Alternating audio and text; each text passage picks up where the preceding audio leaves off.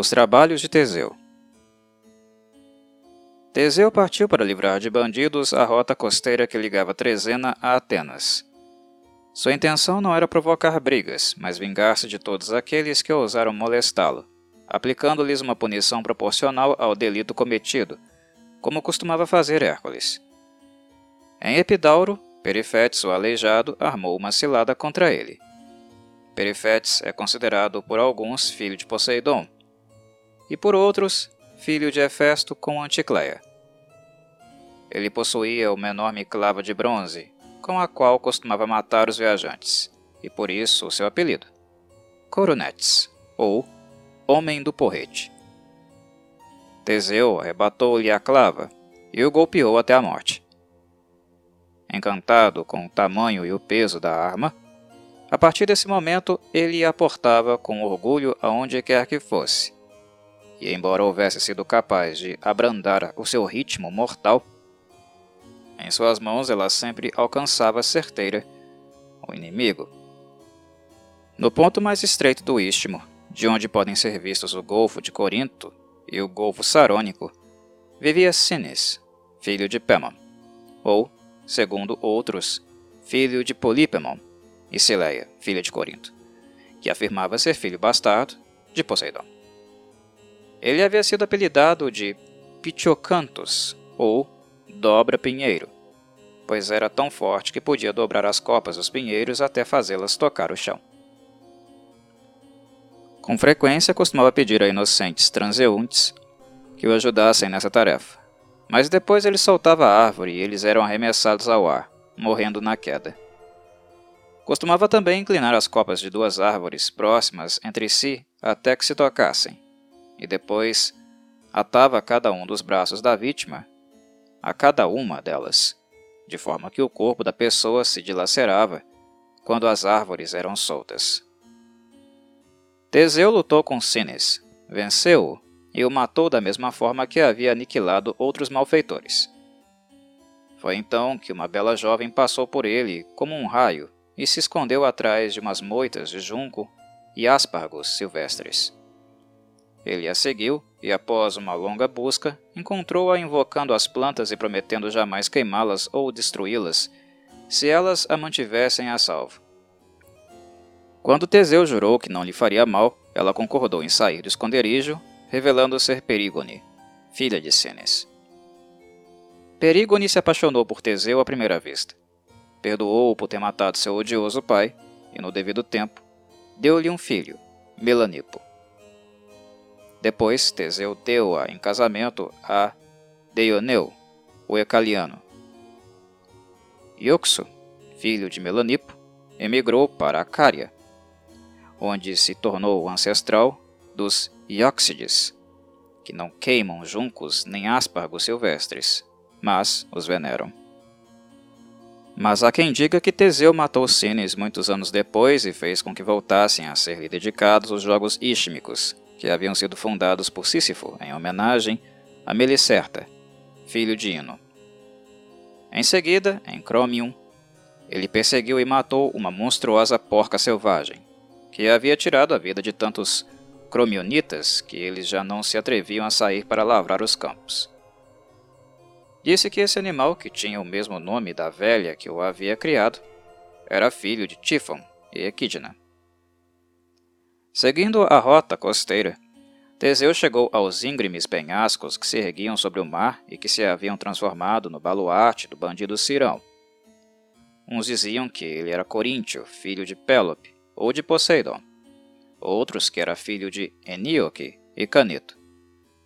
Cirão costumava sentar-se numa rocha e obrigar os transeuntes a lavar-lhe os pés, e, quando se negavam a fazê-lo, dava-lhes um pontapé e os arremessava do alto do penhasco diretamente ao mar, onde uma tartaruga gigante os aguardava para devorá-los.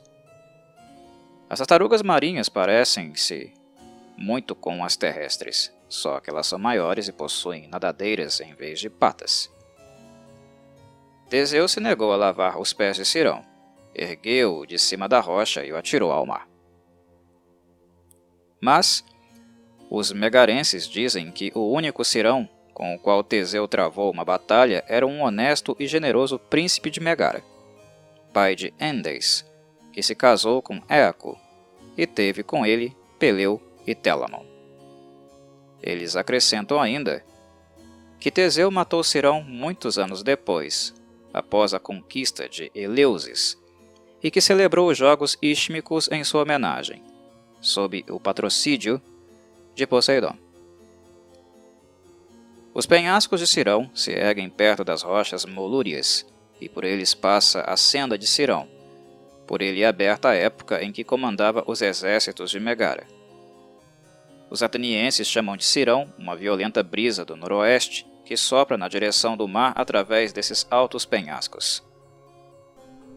Agora, Siron significa guarda-sol, e o mês de Cirofório é assim chamado porque, no festival feminino de Deméter e Coré, que ocorre no 12º dia daquele mês, o sacerdote de Erecteu segura um guarda-sol branco, enquanto uma sacerdotisa de Atenas Ciras segura um outro, numa solene procissão que parte da Acrópole, pois em tal ocasião a imagem da deusa é revestida de Ciras, uma espécie de gesso, para comemorar a imagem branca que Teseu fez dela após derrotar o Minotauro.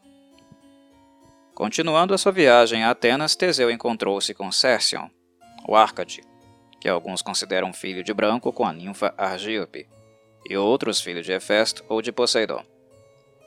Ele incitava os transeuntes a lutarem com ele e depois os esmagava à morte com o seu poderoso abraço. Mas Teseu o ergueu pelos joelhos e, para o deleite de Deméter, que contemplava a cena, atirou-o ao chão, de ponta cabeça. Cercion teve morte instantânea. Teseu confiava mais na destreza do que na força, e por isso inventou a arte da luta corpo a corpo, cujos princípios ainda não haviam sido compreendidos. Ainda se pode ver o recinto da luta de Cercion perto de Eleusis, na estrada de Megara, não distante do túmulo de sua filha Álope, que dizem ter sido violada por Teseu. Quando chegou a Coridalo, na Ática, Teseu matou Polípemon, pai de Cines, apelidado de Prócusto, que vivia às margens da estrada e tinha duas camas em casa, uma pequena e outra grande. Ao hospedar os viajantes que por ali passavam, ele colocava os homens baixos na cama grande e os torturava, estirando-os até que se ajustassem ao tamanho do leito. E os homens altos ele colocava na cama pequena, cortando-lhes as partes das pernas que não coubessem na cama. Há quem afirme, contudo, que ele tinha uma só cama, portanto estirava ou amputava seus hóspedes para que nela se encaixassem. De qualquer modo, Teseu fê-lo sentir na pele o sofrimento infligido aos outros. Teseu e Medeia Quando chegou a Ática, Teseu foi recebido às margens do rio Céfiso, pelos filhos de Fítalo, que o purificou do sangue derramado, sobretudo do sangue de Cines, seu parente pelo lado materno. O altar de Zeus benevolente, onde se realizou a cerimônia, ainda se ergue às margens do rio. Depois, os Fitálidas receberam Teseu como hóspede, a primeira hospitalidade autêntica que ele desfrutou desde que abandonara Trezena. Vestido com uma longa túnica que lhe chegava aos pés e com o cabelo impecavelmente trançado, ele entrou em Atenas no oitavo dia do mês de Crônio, agora chamado Hecatombion. Quando passou junto à construção do templo de Apolo Delfim, um grupo de pedreiros que ali trabalhava para terminá-lo o confundiu com uma menina, perguntando-lhe de maneira impertinente por que andava por ali desacompanhada. Sem dignar-se a responder, Teseu desatrelou os bois do carro dos pedreiros e lançou um deles às alturas, por cima do telhado do templo.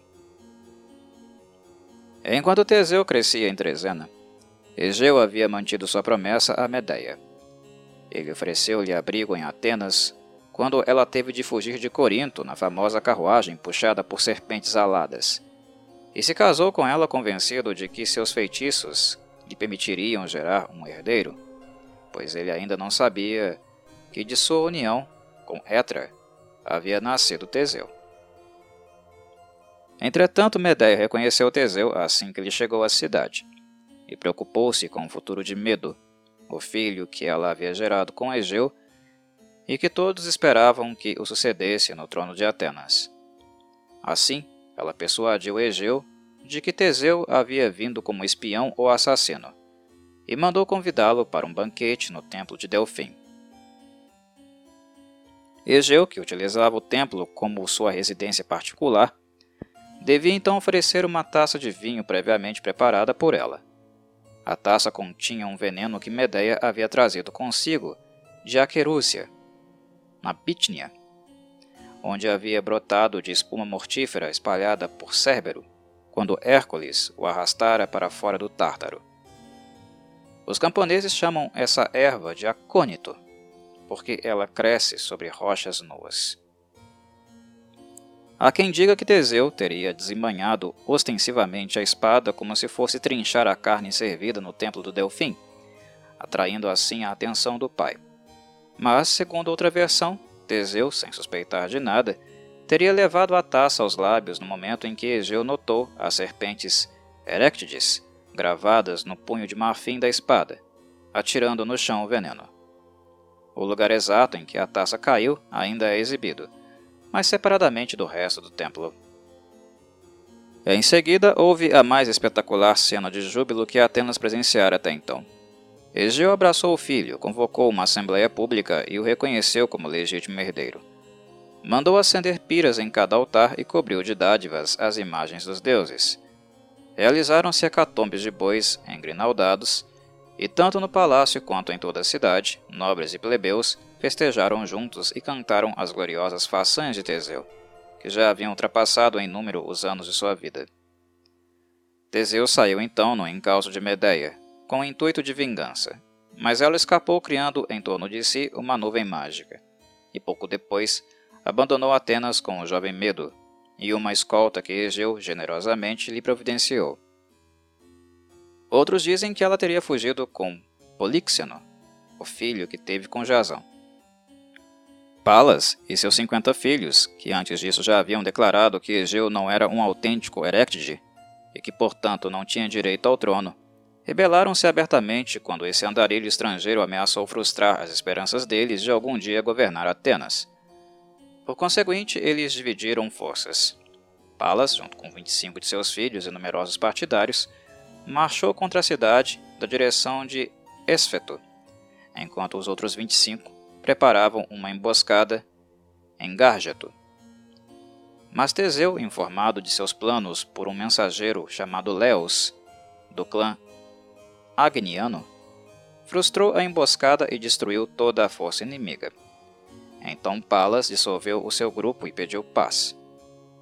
Os Palântides nunca se esqueceram da traição de Leos e continuam não se casando com os Agnianos, nem permitem que algum mensageiro inicie suas proclamações com as palavras Acoete Leoi.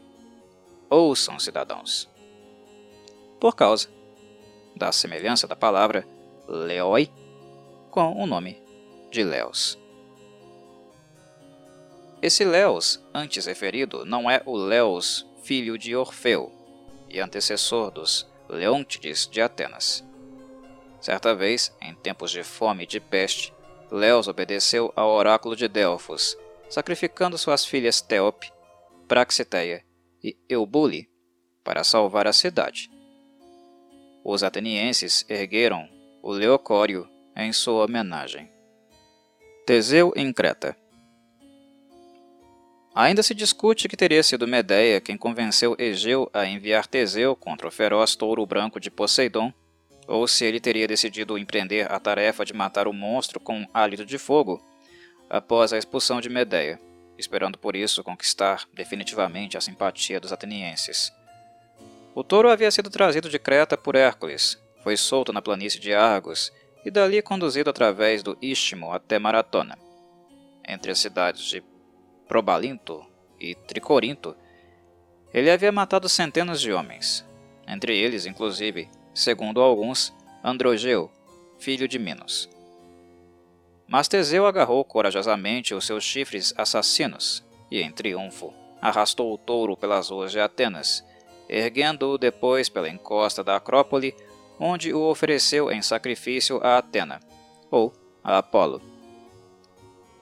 Quando se aproximava de Maratona, Teseu foi recebido com grande hospitalidade por uma velha solteirona pobre, chamada Ecale, ou Ecalene, que prometeu oferecer um carneiro a Zeus caso ele retornasse são e salvo. Mas ela morreu antes de voltar a ver Teseu, e ele instituiu os ritos ecalésios para honrar a ela e a Zeus Ecálio, e eles continuam sendo realizados. Como nessa época Teseu não era mais do que um menino, Ecálio havia acariciado como a uma criança, e por isso ela é conhecida mais comumente pela forma diminutiva Ecalene do que pelo seu nome Ecale. Para compensar a morte de seu filho Androgeu, Minos decretou que os atenienses deveriam enviar a cada nove anos, ou seja, ao término de cada grande ano, sete rapazes e sete donzelas ao labirinto de Creta, onde o Minotauro os aguardava para devorá-los. Esse Minotauro, de nome Astério, ou Asterion, era um monstro com cabeça de touro que Pacífae havia gerado com um touro branco. Logo após a chegada de Teseu a Atenas, o devido tributo deveria ser pago pela terceira vez. E Teseu apiedou-se dos pais cujos filhos poderiam ser sorteados para se tornarem vítimas, e se ofereceu, ele próprio, em sacrifício, apesar dos sérios intentos de Egeu em dissuadi-lo. Segundo outra versão, ele teria sido escolhido por sorteio, Outra ainda afirma que o rei Minos se apresentou em pessoa com uma grande frota para eleger as vítimas e que se fixou em Teseu, o qual, embora fosse natural de Trezena e não de Atenas, ofereceu-se voluntariamente sob a condição de que, se lograsse derrotar o Minotauro com as próprias mãos, o tributo seria anulado. Nas duas ocasiões anteriores, o barco que transportava as 14 vítimas envergava velas negras, mas Teseu acreditava que os deuses estavam do seu lado, e, portanto, Egeu deu-lhe uma vela branca para que a içasse ao seu retorno, em sinal de triunfo. Há quem diga, entretanto, que era uma vela vermelha, tingida com o suco da semente do carvalho. Após a realização do sorteio no Tribunal de Justiça, Teseu conduziu seus companheiros ao templo do Delfim, onde, em homenagem a eles, ofereceu a Apolo um ramo de oliveira consagrado, atado a uma fibra de lã branca. As quatorze mães levaram provisões para a viagem e contaram aos filhos fábulas que narravam feitos de heróis para animá-los. Teseu, entretanto, substituiu duas donzelas por um par de jovens efeminados, donos de uma incrível valentia e presença de espírito. Ele os orientou no sentido de que tomassem banhos quentes, evitassem os raios de sol e perfumassem o corpo e o cabelo com unguentos. E ensinou-os a falar, mover-se, gesticular e caminhar como mulheres. Assim, ele foi capaz de enganar Minos, fazendo fazendo-os passar por donzelas. Féax, o ancestral dos Feácios, em meio aos quais esteve Odisseu, atuava como comandante na proa da embarcação de 30 remos em que zarparam, pois nenhum ateniense dominava então a arte de navegar. Alguns dizem que o timoneiro era Féreclo, mas talvez sejam mais coerentes os que afirmam ter sido Nausito, pois Teseu, ao retornar, erigiu monumentos a Nausito e a Féax, em Falero, o porto de saída e o festival local dos comandantes celebra-se conjuntamente em homenagem aos dois. O oráculo de Delfos havia aconselhado Teseu a levar Afrodite como sua guia e companheira de viagem. Por conseguinte, ele ofereceu-lhe um sacrifício na praia e eis que a vítima, uma cabra, no momento de morrer, transformou-se num bode. Tal prodígio valeu a Afrodite o título de Epitragia. Teseu zarpou no sexto dia do mês de Muniquion, abril. a ira de Apolo desabou sob a forma de uma tormenta que obrigou Teseu a se refugiar em Delfos e oferecer ali os sacrifícios negligenciados. Quando o barco chegou a Creta alguns dias depois, Minos foi até o porto contar as vítimas. Ele se apaixonou por uma das donzelas atenienses. Não se sabe com certeza se era Peribeia, a que deu à luz a Ajax, ou Eribeia, ou Ferebeia, pois as três tinham nomes parecidos. E a teria violado ali mesmo não fosse pelos protestos de Teseu, que, apresentando-se como filho de Poseidon, declarou ser o seu dever proteger as virgens do abuso dos tiranos. Minos sorriu com lascívia e respondeu que Poseidon pelo que se sabe, jamais demonstrou respeito especial por nenhuma virgem pela qual se apaixonasse. Ha! exclamou. Mostre que é filho de Poseidon recuperando esta ninharia para mim. E ao dizê-lo, atirou seu anel de ouro ao mar. Primeiro, me mostre que é filho de Zeus, replicou Teseu. E assim fez Minos. Sua súplica Zeus Pai, escute-me. Foi imediatamente seguida de um relâmpago e um trovão.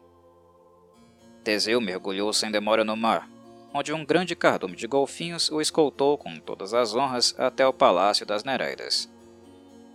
Dizem que a Nereida Tétis presenteou-lhe a coroa adornada com joias, o presente de casamento que lhe havia sido dado por Afrodite e que depois ornou a fronte de Ariadne. Outros dizem que foi a própria Anfitrite, deusa do mar, que o fez, e que mandou as Nereidas nadarem em todas as direções para procurar o anel de ouro. De qualquer modo, quando Teseu saiu do mar, trazia com ele tanto o anel como a coroa, assim como foi retratado por Micon em sua pintura da terceira parede do santuário de Teseu.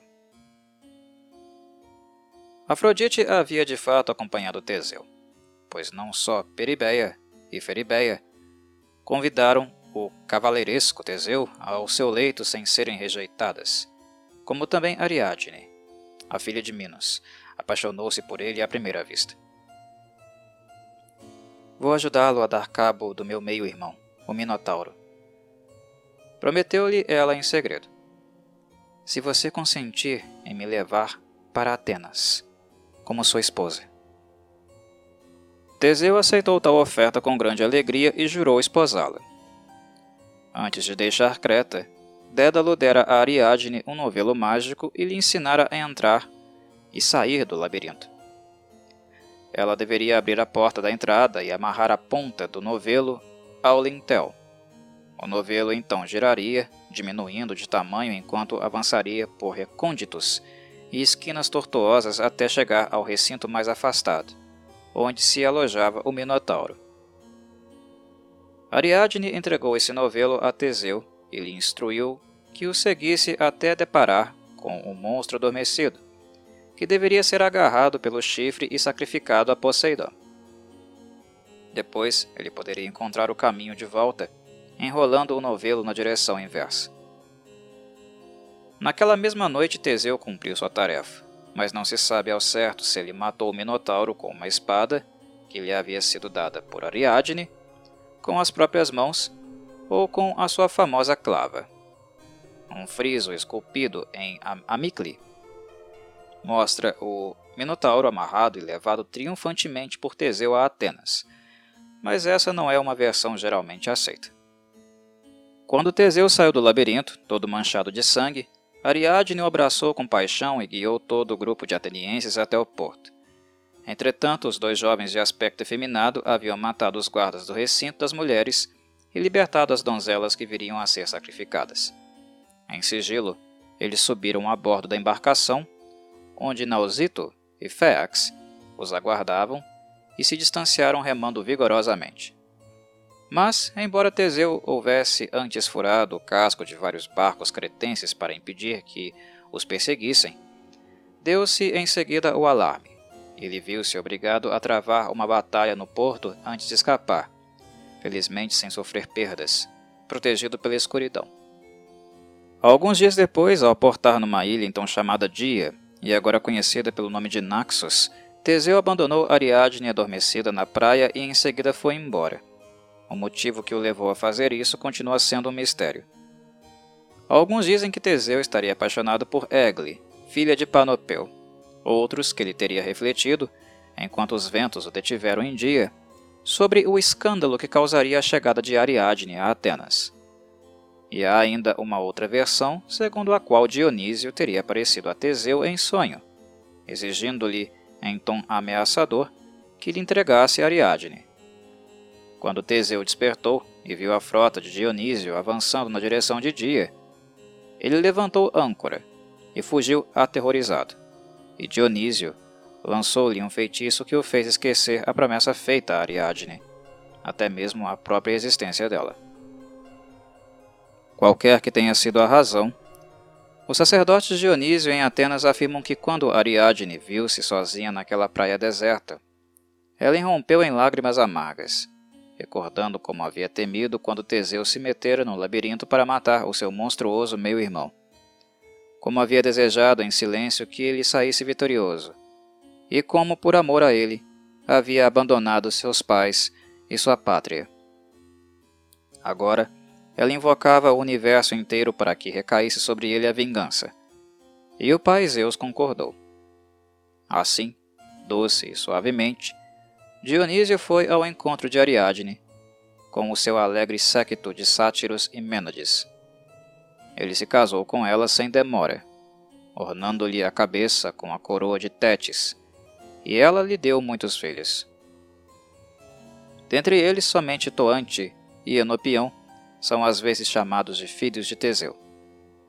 A coroa, que mais tarde Dionísio haveria de colocar entre as estrelas, como a corona borealis, havia sido forjada por Hefesto, em ouro fundido e gemas vermelhas da Índia, dispostas em forma de rosas.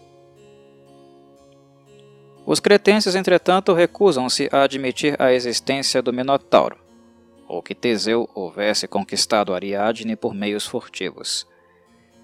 Eles costumam descrever o labirinto simplesmente como uma prisão bem guardada, onde foram mantidos os jovens e as donzelas atenienses para se prepararem para os jogos fúnebres de Androgeu. Alguns foram sacrificados sobre o túmulo dele. Outros foram presenteados como escravos aos ganhadores das competições. Sucedeu que Tauro, o cruel e arrogante general de Minos, ganhava todos os prêmios ano após ano, em todas as competições de que participava, para desgosto de seus rivais. Ademais, ele perdera a confiança de Minos, pois havia rumores de que ele tinha um romance com Pacífae, com a conivência de Dédalo, em que um dos filhos gêmeos de Pacífae assemelhava-se muito a ele. Assim, Minos, agradecido, concedeu a Teseu o privilégio de travar uma luta corpo a corpo com Tauro. Na Creta antiga, as mulheres podiam assistir aos jogos ao lado dos homens, e Ariadne se apaixonou por Teseu ao vê-lo atirar por cima de sua cabeça e fazer cair de bruços no chão o antigo campeão três vezes consecutivas. Tal visão proporcionou quase a mesma satisfação a Minos, que outorgou o prêmio a Teseu, aceitou-o como genro e suprimiu o cruel tributo. Uma canção tradicional botena confirma a tradição de que nem todas as vítimas eram mortas. Ela registra que os cretenses enviavam os seus primogênitos a Delfos como oferenda, a maior parte dos quais eram filhos de escravos atenienses naturalizados cretenses. Entretanto, os Delfos não podiam suportar essa carga devido aos parcos recursos de sua pequena cidade, e, portanto, deportaram-nos para fundar uma colônia em a Pigia, na Itália. Mais tarde, eles se instalaram na Boteia Trácia e o nostálgico lamento das donzelas botenas. Oh, deixe-nos regressar a Atenas! É uma recordação constante de sua origem. Os cipriotas e outros dão uma versão totalmente diferente dos acontecimentos. Eles dizem que Minos e Teseu juraram reciprocamente que nenhum barco, exceto o Argo, comandado por Jazão, que tinha a missão de limpar o mar dos piratas, poderia navegar em águas gregas se tivesse uma tripulação superior a cinco membros. quando Dédalo fugiu de Creta para Atenas, Minos rompeu esse pacto, perseguindo-o com embarcações de guerra. Isso acarretou a ira de Poseidon, que havia sido testemunha do juramento, e que gerou uma tempestade que fez Minos encontrar a morte na Sicília. Deucalião, filho de Minos, herdou a disputa e ameaçou de morte todos os reféns entregues por Teseu por ocasião da conclusão do pacto caso os atenienses não lhe devolvessem Dédalo.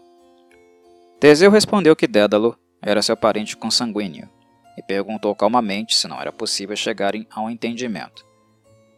Ele trocou várias cartas sobre esse assunto com Deucalião, mas enquanto isso ele construía em segredo barcos de guerra alguns em Timétidas, um porto distante da rota conhecida, e outros em Trezena, onde Piteu tinha um arsenal de marinha sobre o qual os cretenses nada sabiam. Ao cabo de um mês ou dois, ele zarpou com sua frota, encabeçada por Dédalo e outros fugitivos de Creta, e os cretenses, acreditando erroneamente que os navios que se aproximavam faziam parte da frota perdida de Minos, deram-lhes calorosas boas-vindas. Desse modo, Teseu tomou o porto sem encontrar resistência e se dirigiu diretamente a Knossos, onde derrubou os guardas de Decalião e o matou numa câmara interna do palácio. Então, o trono de Creta passou por Ariadne, com quem Teseu chegou a um generoso acordo. Ela entregou os reféns atenienses e procedeu à assinatura de um acordo de amizade perpétua entre as duas nações, selado com a união das duas coroas, pois de fato ela se casou com Teseu. Após longos festejos, eles arpavam juntos rumo a Atenas, mas uma tempestade os desviou para o Chipre. Ali, Ariadne, já grávida de um filho de Teseu e temendo perdê-lo por causa do enjoo do mar, pediu que a deixassem em terra firme, em Amatos. Assim se fez. Porém, mal Teseu pôs o pé de volta no navio um vento arrasador obrigou toda a frota a se lançar de novo ao mar. As mulheres de Amatos trataram Ariadne com grande amabilidade, confortando-a com cartas escritas em nome de Teseu, que na verdade estava consertando sua embarcação na praia de uma ilha próxima dali. Quando ela morreu de parto, organizaram-lhe um funeral solene. A tumba de Ariadne ainda pode ser vista em Amatos, num bosque consagrado a ela como Aridela. Ao regressar enfim da costa síria, Teseu sofreu profundamente ao saber da morte de Ariadne e instituiu um suntuoso ritual de sacrifícios em honra da amada. Os cipriotas continuam celebrando o festival de Ariadne no segundo dia de setembro, quando uma jovem se deita em seu bosque, imitando uma parturiente, e veneram duas estatuetas dela, deixadas a eles por Teseu uma de prata e outra de latão. Dizem que Dionísio, que não pôde se casar com Ariadne, estava indignado por ela e Teseu terem profanado a sua gruta de Naxos, e foi se queixar a Ártemis, que a matou com suas flechas impiedosas durante o parto. Outros dizem que ela mesma se enforcou, com medo de Ártemis. Para resumir a história de Teseu, de Naxos, ele zarpou para Delos, e ali realizou sacrifícios a Apolo, celebrando em sua honra jogos atléticos. Foi então que ele introduziu o novo costume de coroar o vencedor com folhas de palmeira e de colocar-lhe um talo de palmeira na mão direita. Também dedicou prudentemente ao deus uma pequena imagem em madeira representando Afrodite, obra de Dédalo, que Ariadne havia levado consigo desde Creta e deixado a bordo no barco e que poderia ter sido objeto de comentários cínicos por parte dos atenienses. Essa imagem, que ainda pode ser vista em Delos, jaz sobre uma base quadrada em vez de descansar sobre pés, e está constantemente adornada com grinaldas. Junto ao lago de Delos encontra-se um altar com chifres. O próprio Apolo o construiu quando tinha apenas quatro anos de idade, unindo estreitamente os chifres das incontáveis cabras que Ártemis matara no Monte Cinto, sua primeira proeza arquitetônica. As fundações do altar e as paredes que o formam também foram feitas completamente de chifres, todos arrancados do mesmo lado das vítimas, embora não se saiba ao certo se do lado direito ou do lado esquerdo. O que faz dessa obra uma das sete maravilhas do mundo é o fato de que, nela, não foi empregado nenhum tipo de argamassa ou liga. Foi ao redor desse altar, ou, segundo outra versão, ao redor do altar de Afrodite, sobre o qual havia se instalado a imagem dedálica, que Teseu e seus companheiros executaram a dança do Grou, que consiste em evoluções labirínticas realizadas com passos precisos e acompanhamento de harpas. Os delíacos ainda executam essa dança que Teseu trouxe de Knossos, onde Dédalo havia construído para Ariadne um pátio para dança com um desenho labiríntico sobre um relevo de mármore branco, desenho que havia sido copiado do labirinto egípcio. Quando Teseu e seus companheiros executaram a dança do Grou em Knossos, foi a primeira vez que homens e mulheres dançaram juntos. Pessoas com costumes mais conservadores, sobretudo os marinheiros, conservam a mesma dança em diferentes cidades da Grécia e da Ásia Menor, assim como as crianças em algumas zonas rurais da Itália. Essa dança está também na base dos Jogos Troianos. Ariadne não tardou a ser vingada em Teseu, seja pela dor de perdê-la ou pela alegria ao ver a costa da Ática, da qual ventos prolongados o haviam mantido distante. Teseu se esqueceu de sua promessa de içar a vela branca. Egeu, que observava da Acrópole, onde hoje se ergue o Templo da Vitória sem asas, divisou a vela negra, desmaiou, caiu de cabeça e morreu. Segundo outra versão, ele teria se atirado ao mar, o qual desde então se chama Egeu. Teseu não foi informado desse malfadado acidente até haver concluído os sacrifícios prometidos aos deuses pelo seu afortunado regresso. Em seguida, ele enterrou Egeu e o honrou com um santuário de herói. No oitavo dia do Pianépsio, outubro, data de seu retorno de Creta, os atenienses leais se reúnem na costa com panelas nas quais cozinham diferentes tipos de feijões, para recordar aos seus filhos como Teseu, obrigado a distribuir pequeníssimas rações à sua tripulação, cozinhou todas as provisões que lhe restavam numa só panela quando desembarcou, finalmente saciando-lhes a fome.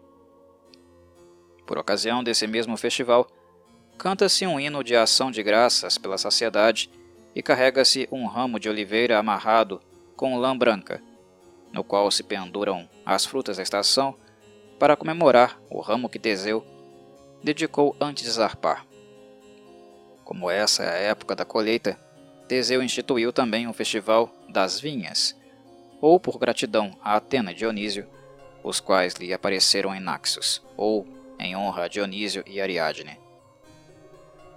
Os dois portadores de vinhas representam os jovens que Teseu levou à Creta disfarçados de donzelas e que marchavam ao seu lado no desfile triunfal que ocorreu por ocasião de seu regresso. 14 mulheres levam provisões e participam dessa oferenda, representando as mães das vítimas resgatadas, e sua tarefa consiste em contar fábulas e mitos antigos, assim como fizeram as mães daqueles antes que o barco zarpasse.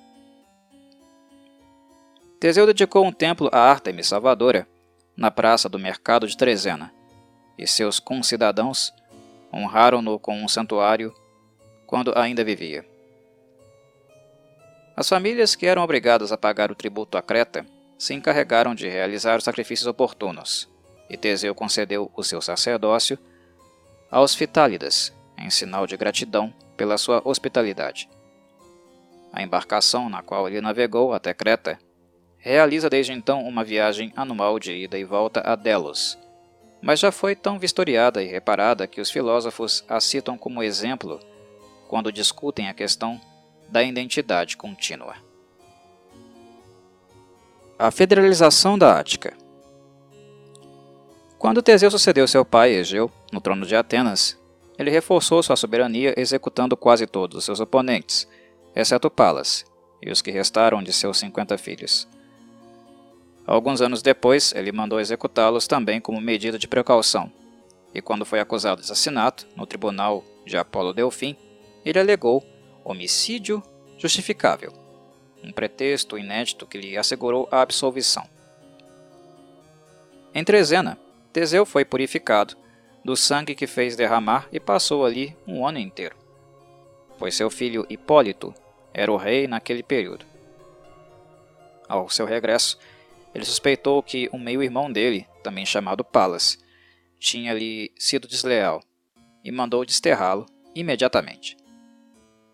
Palas fundou então Palantio, na Arcádia, embora se afirme que foi Palas, filho de Deucalião, quem fundou essa cidade, pouco depois do dilúvio. Teseu mostrou-se um governante que observava fielmente a lei e iniciou uma política de federalização, base do posterior estado de bem-estar em Atenas. Até então, a Ática havia estado dividida em doze comunidades, cada uma das quais administrava seus próprios assuntos sem consultar-se com o rei ateniense, salvo em casos de emergência. Os Eleusinos haviam inclusive declarado guerra a Erecteu, e as brigas internas eram frequentes. Para que essas comunidades renunciassem à sua independência, Teseu tinha de negociar com cada clã e família em separado, e assim o fez. Os pequenos proprietários rurais e os servos estavam dispostos a acatar-lhe os termos, e ele persuadiu quase todos os latifundiários a aceitarem o seu projeto, prometendo-lhes abolir a monarquia e substituí-la pela democracia. Embora ele continuasse a ser o comandante em chefe e juiz supremo. Os que não se deixaram convencer por seus argumentos, pelo menos respeitaram a sua força. Teseu reuniu, assim, o poder necessário para dissolver os governos locais após convocar todos os seus delegados a Atenas, onde lhes proporcionou uma sala de conselhos e um tribunal de justiça comuns, que se conservaram até os nossos dias. Mas ele se absteve de interferir nas leis da propriedade privada. Depois, unificou os subúrbios com a cidade propriamente dita, que até esse momento consistia na Acrópole e suas dependências mais imediatas do lado sul, incluindo os antigos templos de Zeus Olímpico, Apolo Pítio, Mãe Terra, Dionísio dos Pântanos e o Arqueduto dos Nove Mananciais. Os atenienses continuam chamando a Acrópole de a cidade. Ele instituiu o 16º dia do mês Hecatombion, julho, como o Dia da Federação, no qual se celebrava um festival público em homenagem a Atena com um sacrifício incruento oferecido à paz. Os Jogos Atenienses que se celebravam nesse dia foram renomeados como as Panateneias, abrindo-os assim a toda a Ática, e introduziu também o culto de Afrodite federal e da persuasão.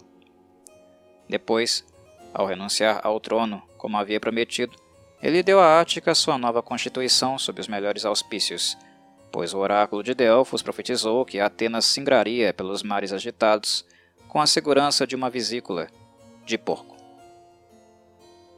A fim de ampliar ainda mais a cidade, Teseu convidou todos os estrangeiros dignos a se converterem em cidadãos atenienses. Seus mensageiros correram por toda a Grécia, utilizando uma fórmula que até hoje se emprega. Aproximem-se, cidadãos. Por conseguinte, grandes multidões começaram a se congregar em Atenas, e ele dividiu a população da Ática em três classes: os eupátridas, ou seja, os que merecem todo o bem da pátria, os geórgicos, ou lavradores, e os demiurgos, ou artesãos. Os eupátridas ficaram a cargo dos assuntos religiosos, das magistraturas, na interpretação das leis, personificando a mais alta dignidade da população. Os geórgicos lavraram a terra e eram o suporte do Estado. Os demiurgos, que compunham de longe a classe mais numerosa, desempenhavam atividades tão variadas quanto a adivinhação e a cirurgia. Entre elas, havia também as atividades de mensageiro, carpinteiros, escultores e confeiteiros. Assim Teseu se tornou o primeiro rei a fundar uma república. E, por isso, Homero, no catálogo de navios, chama só os atenienses de povo soberano.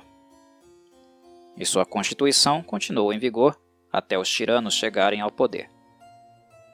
Mas há quem negue a verdade dessa tradição, postulando que Teseu continuou a reinar como antes e que após a morte do rei Menesteu, que havia liderado os atenienses contra Troia, sua dinastia subsistiu por mais três gerações.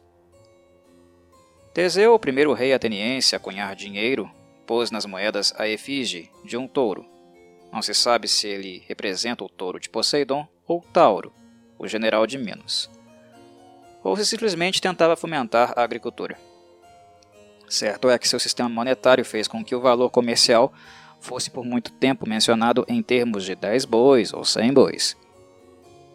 Imitando Hércules, que havia escolhido seu pai Zeus como patrocinador dos Jogos Olímpicos, Teseu designou seu pai, Poseidon, patrocinador dos Jogos Istmicos. Até então, o deus honrado nesses jogos havia sido Melicerta, filho de Ino, e os jogos, que se celebravam durante a noite, eram na verdade mais mistérios do que um espetáculo público.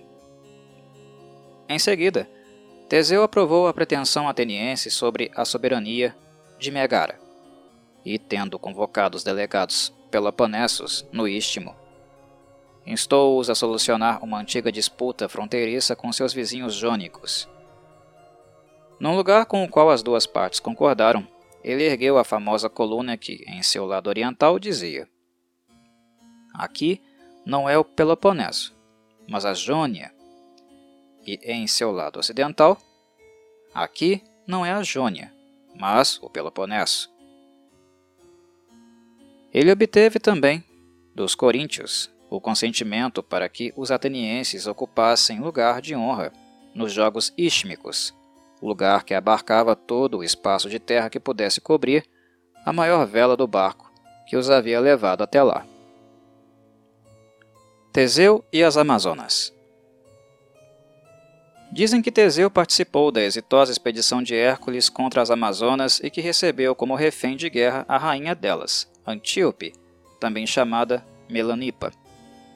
Mas tal episódio, ao contrário do que muitos consideram, não se revelou um destino tão infeliz para a Amazônia, pois ela havia traído, em nome de Teseu, a cidade de Temícera, às margens do rio Thermodon, como prova da paixão que ele lhe havia despertado. Segundo outra versão, Teseu visitou o país das Amazonas alguns anos depois, em companhia de Pirito e seus companheiros. E essas mulheres intrépidas, encantadas com a chegada de tantos guerreiros formosos, não lhes opuseram resistência. Antíope se apresentou com presentes ao receber Teseu, mas, mal ela pisou a bordo de seu barco, ele levantou âncora e a raptou. Outros dizem que ele permaneceu durante algum tempo no território das Amazonas, entretendo Antíope como seu hóspede. Acrescentam que, entre os seus acompanhantes, havia três irmãos atenienses, Euneu, Toante e Solóis. Este último teria se apaixonado por Antíope, mas, não se atrevendo a aproximar-se diretamente dela, pediu a Euneu que intercedesse por ele. Antíope rejeitou a corte de Solóis, embora tenha continuado a tratá-lo com deferência. Mas foi só depois que ele se atirou ao rio Thermodon e morreu afogado que Teseu se deu conta do que havia ocorrido e foi tomado de grande tristeza. Recordando a advertência que lhe fizera o oráculo de Delfos de que, se alguma vez se sentisse muito triste num país estrangeiro, ele deveria fundar uma cidade e deixar ali alguns de seus acompanhantes para que a governassem, ele construiu Pitópolis em homenagem a Apolo Pítio e batizou o regato que por ali passava de Solóis. Na nova cidade, ele deixou Euneu, Toante e Hermo, nobre ateniense cuja residência anterior, em Pitópolis, agora se chama equivocadamente de Casa de Hermes. Em seguida, Teseu foi embora levando consigo Antíope. Orítia, irmã de Antíope, que alguns confundem com Hipólita, cujo cinto Hércules ganhou, jurou vingar-se de Teseu ela concluiu uma aliança com os citas e liderou um grande contingente de amazonas cruzando o gelo do Bósforo, Cimério, e, em seguida, Danúbio na direção da Trácia, Tessália e Beócia. Em Atenas, ela se encantonou no Areópago e executou sacrifícios a Ares, evento que, segundo alguns, deu nome à colina. Mas, antes, ela ordenou que um destacamento invadisse a Lacônia, e convencesse os Peloponessos a desistir de enviar, enviar reforços a Teseu através do Istmo. As forças atenienses já estavam dispostas em formação, mas nenhum dos dois lados se atrevia a começar as hostilidades.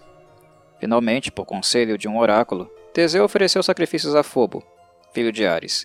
Iniciou a batalha no sétimo dia do mês de Boedrômio, data em que celebram em Atenas as Boedrômias, embora se diga que essas festas já haviam sido instituídas para comemorar a vitória de Chuto sobre Eumolpo durante o reinado de Erecteu. A frente de batalha das Amazonas se estendia entre o que se chama hoje Amazonium e a colina Pnyx, perto de Crisa. A ala direita de Teseu desceu do museu e lançou-se sobre a ala esquerda das Amazonas, mas foi rechaçada e obrigada a retirar-se até o Templo das Fúrias. Esse incidente é lembrado por um monumento em pedra erguido em honra ao comandante local Calcodonte, de quem também recebe o nome, numa rua margeada pelas tumbas daqueles que morreram. Entretanto, a ala esquerda ateniense atacou vindo do palácio, do monte Ardeto e do Liceu, obrigando a ala direita das Amazonas a se retirar ao seu acampamento, ocasionando-lhes inúmeras baixas.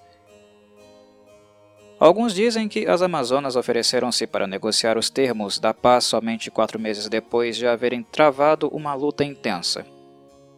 O armistício, pactuado perto do santuário de Teseu, ainda se comemora no sacrifício amazônico que se faz nas vésperas do festival de Teseu. Mas outros dizem que Antíope, transformada então em esposa de Teseu, lutou heroicamente ao lado dele até cair morta por uma flecha disparada pela Amazona Moupádia, que depois foi morta por Teseu.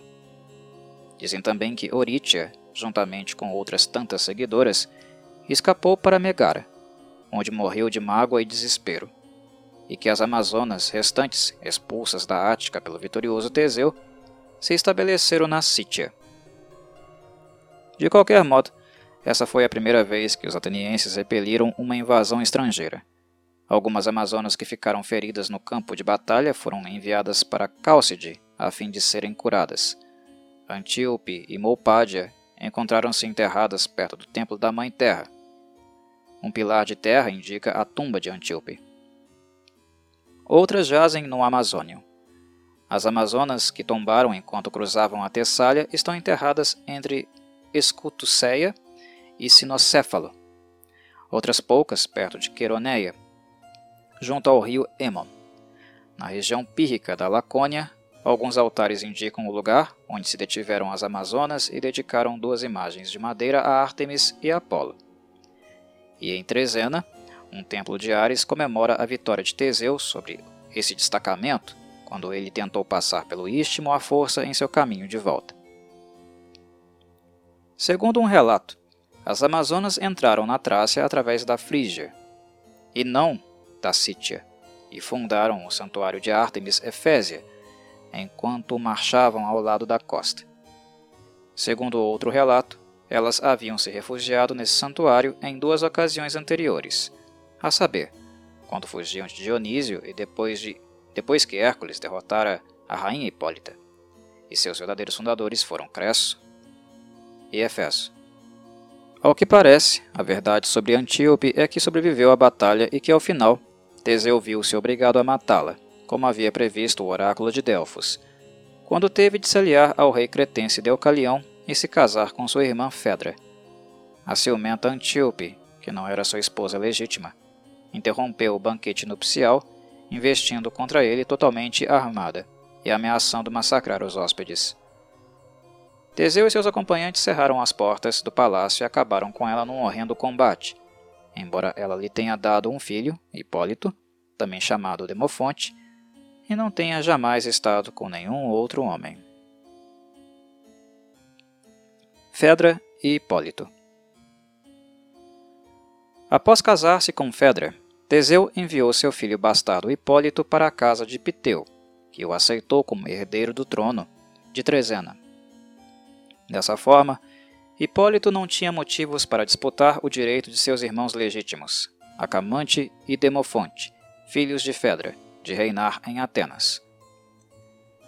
Hipólito, que havia herdado de sua mãe Antíope a devoção exclusiva à casta Ártemis, ergueu um novo templo à deusa em Trezena, não longe do teatro, o que ofendeu Afrodite.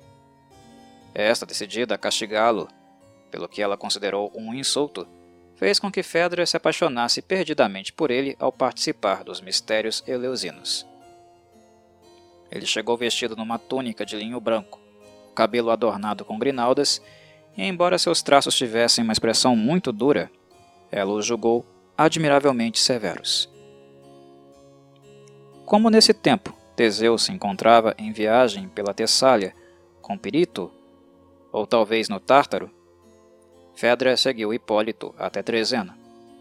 Ali, ela mandou construir o templo de Afrodite Espreitadora, num lugar de onde se podia ver o ginásio, e dali ela observava Hipólito todos os dias, sem ser vista, enquanto ele praticava atletismo, saltos e luta completamente desnudo.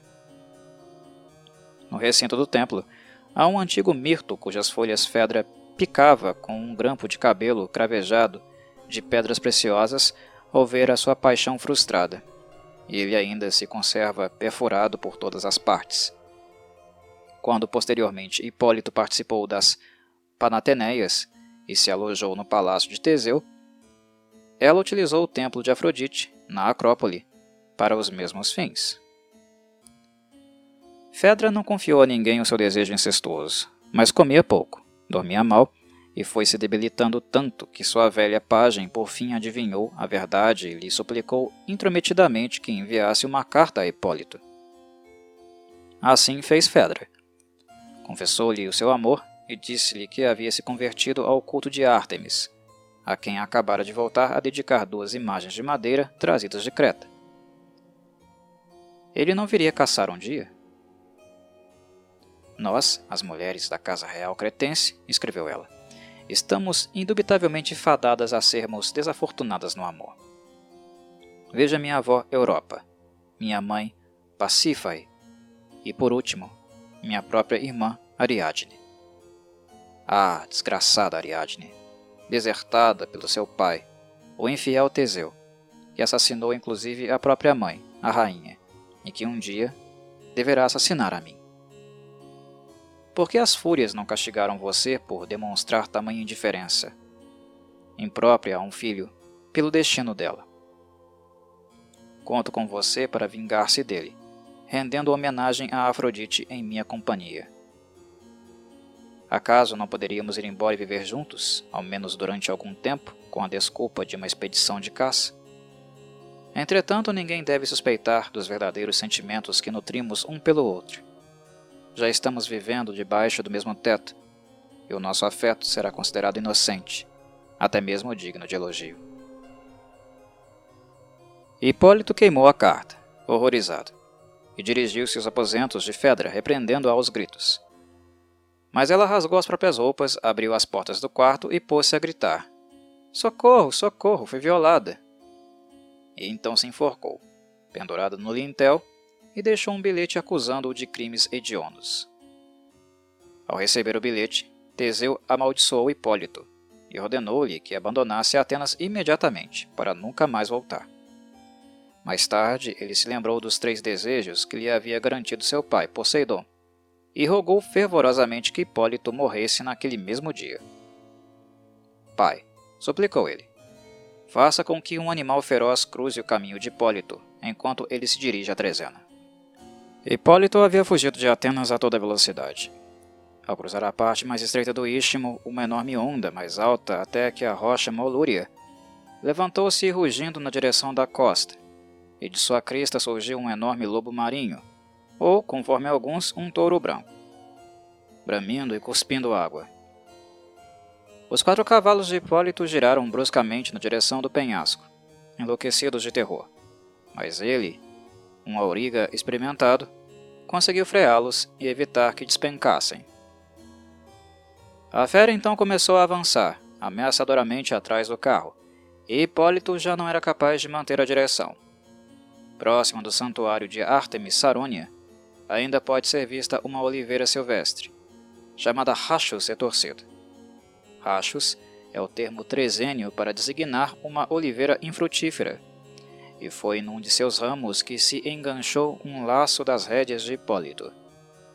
Seu carro arremessou-se de lado contra uma pilha de pedras e despedaçou-se. Hipólito, embaraçado em suas rédeas e atirado primeiro contra o tronco da árvore e depois contra as rochas, foi arrastado pelos corcéis até morrer, enquanto seu perseguidor desaparecia. Entretanto, alguns contam uma improvável história de que Artemis teria então dito a verdade a Teseu e o materializado em Trezena num piscar de olhos, onde chegou justo a tempo para se reconciliar com um filho moribundo. Dizem também que a deusa teria se vingado de Afrodite, causando a morte de seu filho Adonis. Certo é que ela ordenou aos trezênios que rendessem honras divinas a Hipólito e que as noivas trezenianas, doravante, cortassem uma mecha de seu cabelo e a dedicassem a ele. Foi Diomedes quem dedicou o antigo templo e a imagem de Hipólito em Trezena, e quem pela primeira vez lhe ofereceu seu sacrifício anual. As tumbas de Fedra e Hipólito, esta última sob um punhado de terra, podem ser vistas dentro do recinto do templo, perto do mirto, com as folhas perfuradas.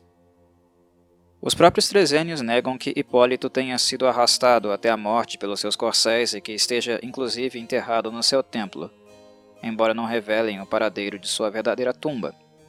Mas eles garantem que os deuses o puseram entre as estrelas como a constelação de Auriga. Os atenienses ergueram um monumento megalítico em memória de Hipólito, próximo do templo de Temis, pois sua morte havia sido resultado de uma maldição. Há quem diga que Teseu, acusado de assassinato, foi considerado culpado e, como punição, foi condenado ao ostracismo e desterrado para Esciros, onde terminou seus dias em dor e vergonha. Mas acredita-se geralmente que sua ruína deveu-se à tentativa de violar Perséfone. A alma de Hipólito desceu ao Tártaro, e Ártemis, profundamente indignada, suplicou a Asclépio que lhe devolvesse a vida. Asclépio, então, abriu as portas do armário medicinal de marfim e dali tirou a erva com a qual havia feito o cretense Glauco reviver. Roçou com ela três vezes o peito de Hipólito, repetindo certos conjuros, e ao terceiro toque, o morto levantou a cabeça do chão. Mas Hades e as três parcas, escandalizados com esse abuso de seu privilégio, convenceram Zeus a fulminar Asclépio. Os latinos contam que então Artemis envolveu Hipólito numa espessa nuvem, disfarçou-o de velho e modificou seus traços. Após hesitar entre Creta e Delos como os lugares mais propícios para escondê-lo, ela o levou para o seu pomar sagrado em Arícia, na Itália. Ali, com o consentimento dela, ele se casou com a ninfa Egéria, e ele continua vivendo junto ao lago, entre os escuros bosques de carvalho rodeado por escarpados precipícios. Para que não se lembrasse de sua morte, Artemis trocou o seu nome para Virbio, que significa vir-bis, ou duas vezes homem. E os cavalos não podiam penetrar as imediações. O sacerdócio de Artemis Arícia está aberto somente a escravos fugitivos. Em seu pomar cresce um velho carvalho, cujos galhos são inquebráveis. Mas se algum escravo se atrever a fazê-lo, então o sacerdote, que matou o seu predecessor e que portanto vive temendo constantemente a morte, deve lutar com ele num duelo de espadas pelo sacerdócio. Os arícios dizem que Teseu suplicou a Hipólito que ficasse em Atenas, mas ele recusou. Uma tabuleta do santuário Epidáureo de Asclépio registra que Hipólito lhe dedicou vinte cavalos em gratidão por tê-lo ressuscitado.